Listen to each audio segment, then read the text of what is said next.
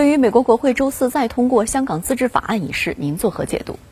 我认为，跟去年通过的《香港民主与人权法案》相比，香港自治法案有一个非常鲜明、非常突出的特点，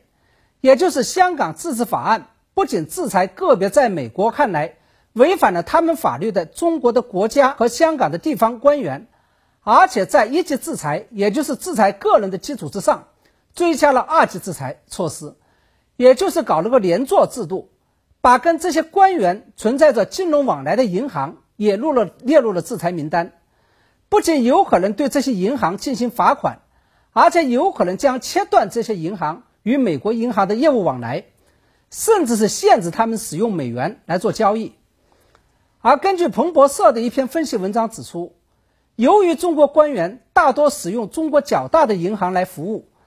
禁令或导致中国四大国有银行合共一点一万亿美元的资金面临风险，而这笔资金近五成是属于存款，其余为来自银行同业借贷以及向全球投资者发行的证券。也就是说，香港自治法案不仅升级了美方对中国与香港的制裁措施，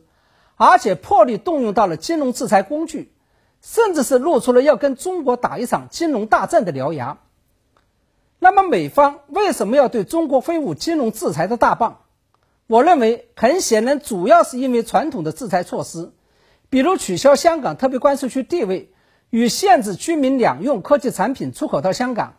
对中国与香港都产生不了多大的实际作用，甚至会反过来伤害到美国自身。这主要是因为美国过去对其他国家进行传统贸易和经济制裁的时候，针对的对象。往往是一些经济实力远远不如美国的弱小国家，但是中国是当今世界上的第二大经济体，其抗打击能力是一般的国家无法比拟的。尤其要命的是，根据港府统计，过去十年美国在香港累计赚取了三千亿美元的贸易顺差，这个就意味着对香港进行传统的贸易与经济制裁，美国自身伤的会更加重。正是在这种情况下。美国才会走到最后不得不挥舞金融大棒的地步，